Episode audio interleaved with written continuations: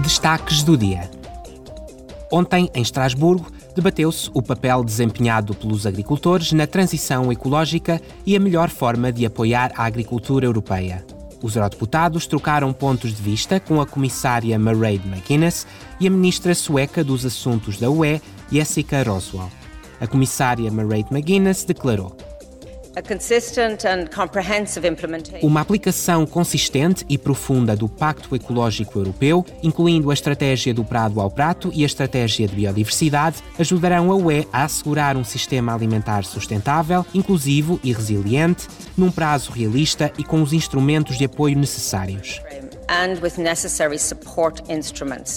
A comissária Mairead McGuinness acrescentou que 60% dos solos na Europa estão degradados, o que afeta diretamente a saúde dos solos e a sua capacidade para produzir alimentos.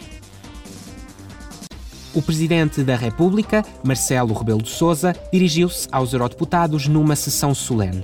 Afirmou que a guerra da Rússia contra a Ucrânia é a questão fundamental que a Europa tem de resolver. A mais urgente garantir que da guerra que tem martirizado o povo ucraniano e atingido muitos mais povos por todo o mundo e em particular na Europa, possa sair uma paz legal, justa e moral, respeitando o direito internacional e os direitos humanos, prevenindo novas guerras, dando novo futuro a quem hoje vive na incerteza pessoal, económica e social. Marcelo Rebelo de Sousa também se manifestou a favor do alargamento da UE e apelou à definição de uma política comum de migração.